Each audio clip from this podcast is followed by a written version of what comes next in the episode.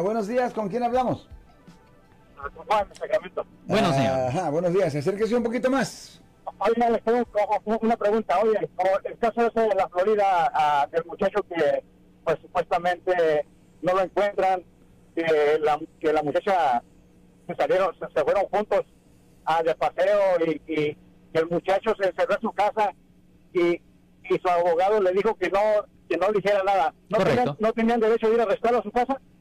Ah, la policía tiene el derecho, si tienen causa probable, si la policía tiene causa probable, Evidencia. exactamente para determinar que él tenía algo que ver con esto, ellos sí tenían el derecho de obtener una orden de arresto o sin, ah, si pensaban que él era una persona que se iba a poder correr rápidamente, ellos lo, lo pudieron haber llegado a arrestar pues directamente, rápidamente, Marcos. Y se les peló. Sé que ahora ya pueden poner una, un warrant. Oh, ya, eh, yo, yo supongo que él ya tiene una orden de arresto. Bueno, uno lo pensaría, ¿no? Oh, ya. Bueno, no sé, es que todavía lo están describiendo como una persona de interés. interés, es verdad. Y si no lo tienen o, oficialmente como un sospechoso, no va a haber una orden. Ah, pero, si pero- lo tienen, si lo clasifican como sospechoso, ahí sí.